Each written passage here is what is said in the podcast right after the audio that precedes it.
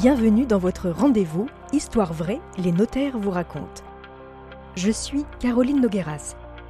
Dans ce nouvel épisode, Maître Jean-Daniel Courton, notaire à la Ferté-Massé, aujourd'hui retraité, a choisi de nous livrer une histoire qui rappelle à quel point il ne faut jamais se fier aux apparences. Il paraît qu'il faut vous appeler JD. Oui. Ok, alors je vous appelle JD. Ah bah, évidemment. À la Ferté-Massé, personne ne me connaît autrement que même mes clients, Alors justement, enfin mes anciens clients. Justement, Maître Courton, on va tout de suite raconter euh, votre histoire et je vais vous appeler JD donc. Avant qu'on raconte cette histoire euh, de coffre-fort, j'aime bien teaser un petit peu pour donner envie euh, aux gens de rester. Euh, Est-ce que vous pouvez nous raconter? Alors, en fait, vous avez été très longtemps notaire à la Ferté-Massé, Oui, mais l'histoire que vous allez nous raconter, d'abord, elle se situe à la fin des années 70 oui, ah bon. et ça se passe avant 70 et Oui. ça se passe à Paris. Racontez-nous. Ça se passe à Paris, à la Madeleine, pour euh, un endroit que tout un, chacun connaît bien. Je n'étais pas notaire à cette époque-là, je faisais mes humanités. Et donc mon chef de service, monsieur l'orphelin, me remet un dossier très peu épais en me disant voilà, euh, je vous remets ce dossier, c'est un monsieur qui est décédé. C'est le concierge de l'immeuble qui m'a apporté euh, les quelques éléments qu'il avait, mais il n'a pas beaucoup d'éléments parce que ce monsieur habitait le dernier étage de l'immeuble, mansardé, euh, éclairé par des petites lampes au plafond, pas d'amis, apparemment pas d'enfants, pas de conjoint, enfin personne. Et il me dit, on a très très peu de choses, écoutez, je vous confie le dossier, puis voyez ce que vous pouvez faire. Alors moi je le mets dans un placard. Et puis le temps passe. Le temps parlait de rien. Et puis un beau jour, j'ai un généalogiste qui m'appelle et qui sollicite un rendez-vous qu'évidemment il obtient. Et je reçois ce généalogiste. Et il me dit Pourquoi vous ne m'avez pas révélé le décès de M. Martin? Ah, Je dis Pourquoi je ne voulais pas révéler Parce qu'apparemment, on ne connaît personne dans la succession, il n'y a pas de bien. Alors, il y a juste une petite chose qu'il faut préciser peut-être aux auditeurs qui ne savent pas ce que c'est qu'un généalogiste. Généalogiste euh, successoral, c'est une personne qui est chargée de retrouver les héritiers d'une personne défunte. Alors, euh, ça peut, il peut retrouver de l'autre côté de la rue, euh, sur le trottoir d'en face, ou au contraire en Inde, en Afrique, aux États-Unis. Donc, il fait une enquête très précise pour remonter la généalogie du défunt et essayer de lui trouver des héritiers. Généalogiste euh, me dit, bah voilà, je vous ai apporté quelques petits documents que j'ai pu trouver dans l'appartement. essayez de, de- de voir ce que vous pouvez faire avec ça. Et il me dit, euh, il n'était pas du tout euh, pauvre. Il me dit, il vivait certes au dernier étage dans une- un petit appartement mansardé éclairé par des lampes au plafond, mais il possédait plusieurs immeubles entiers dans Paris.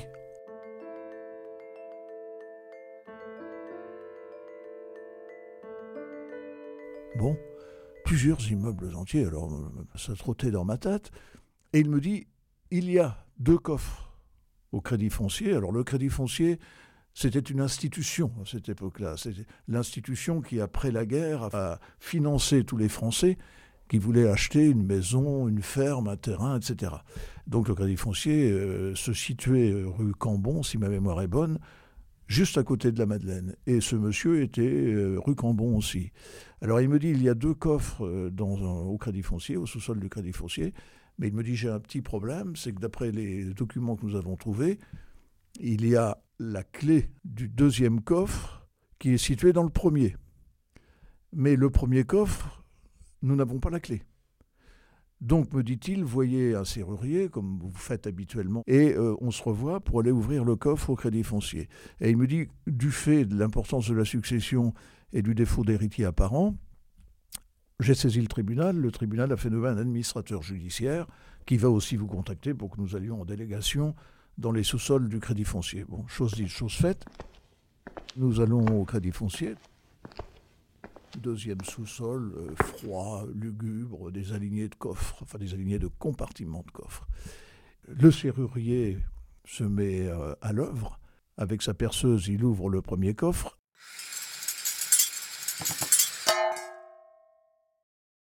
Rien dans le premier coffre, sauf une clé.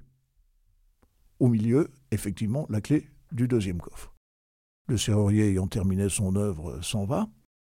le responsable du crédit foncier qui était chargé de nous s'en va aussi, selon la règle. Il reste le mandataire judiciaire et votre serviteur. Et votre serviteur euh, met la clé dans le compartiment de coffre, ouvre précautionneusement la porte, et on sort, recouvrant le sol, des pièces américaines en or de 20 dollars. Ces pièces, elles étaient dans des petits sacs en papier craft, voyez-vous, qui au fil du temps s'étaient désagrégés. Et quand j'ai ouvert la porte, eh bien évidemment, le, le sac qui était situé près de la porte est tombé.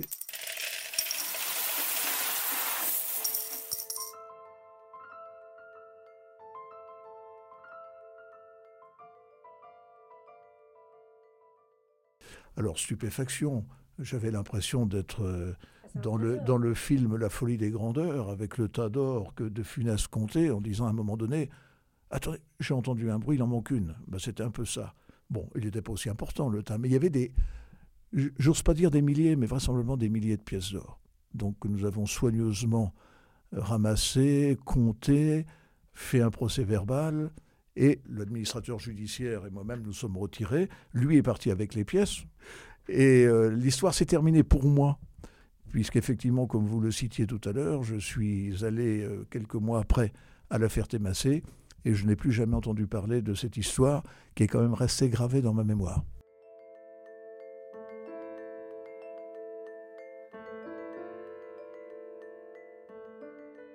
En tous les cas, euh, par rapport à cette histoire, ce qui est étonnant, c'est qu'en fait, ce monsieur vivait comme un mendiant. Oui. Et il était richissime. Oui. Comment, comment on l'explique ça? Je ne peux pas vous l'expliquer parce que je n'ai pas eu de relation de son vivant avec ce monsieur-là. J'en ai eu très peu après sa mort. Alors peut-être que je rencontrerai dans l'au-delà, hein, c'est possible. Je me souviens évidemment de ce fait un peu extraordinaire. Euh, vous savez, le film Mélodie en sous-sol, euh, où vous, avez de l'or partout, bah, c'était un petit peu ça. Alors, je ne sais pas ce que cette succession est devenue. J'avais été très surpris, et je le suis toujours d'ailleurs, 40 euh, ans après, hein, de cette histoire. Vous avez encore l'image en tête de ces pièces d'or qui tombent tout à sur fait, le sol Tout à fait. Avouez que c'est pas banal quand même. Ah, c'est pas banal. Mais si vous aviez une conclusion, une morale à faire passer au travers de cette histoire qui vous a tant marqué? Bah, Je dirais n'accumulez pas les pièces d'or dans un coffre. non, mais plus sérieusement, je vous dirais que lorsque vous, êtes, vous vivez seul, prenez des précautions, peut-être déjà en prévenant votre entourage que si vous veniez à manquer de savoir-vivre euh, à un moment donné, ce qui arrivera à chacun de nous un jour, eh bien, ils sachent qu'ils doivent aller chez tel notaire, ou tout au moins laisser un testament, ou chez soi, ou chez un notaire, à telle fin que euh, les dernières volontés puissent être exécutées. Il faut un minimum d'informations dans son entourage pour que les choses puissent se régler le plus facilement possible. Ce qui est étonnant, c'est que au travers de ces podcasts, on a quand même le sentiment que chaque notaire a une histoire qui parle ou qui raconte quelque chose autour du testament.